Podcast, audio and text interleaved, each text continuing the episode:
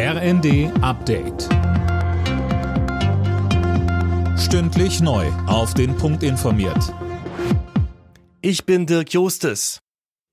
Die Gasexpertenkommission schlägt neben der Gaspreisbremse auch einen Kündigungsschutz für Mieter vor, die ihre Energierechnungen nicht bezahlen können. Im Abschlussbericht wird außerdem ein Härtefallfonds für arme Haushalte ins Spiel gebracht.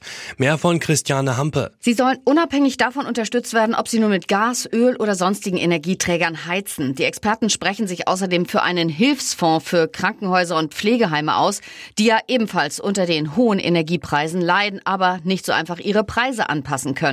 Schon übermorgen will die Regierung den ersten Teil des Unterstützungspaketes auf den Weg bringen. Dabei geht es erstmal um die Soforthilfe im Dezember. Der Warenhauskonzern Galeria Karstadt Kaufhof beantragt erneut Rettung in einem Schutzschirmverfahren. Es ist das zweite Mal in zwei Jahren. Dadurch soll eine endgültige Insolvenz verhindert werden. Konzernchef Müllenbach sagte der FAZ, dass voraussichtlich jede dritte Filiale geschlossen wird. Mit dem Start in den neuen Monat gibt's ab heute wieder einige Änderungen. Beispielsweise gilt eine Neuregelung, was die Grundversorgung mit Strom oder Gas angeht. Philipp Rösler. Genau, wer einen neuen Vertrag beim Grundversorger, etwa den Stadtwerken, abschließt, der bekommt für Strom und Gas den gleichen Preis wie Bestandskunden und der ist in vielen Fällen niedriger. Teurer wird's dagegen für alle Tierhalter beim Tierarzt.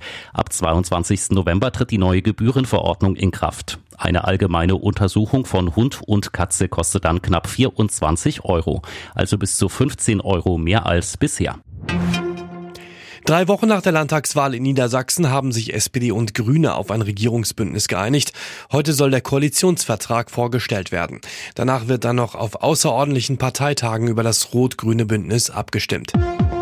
Alle Nachrichten auf rnd.de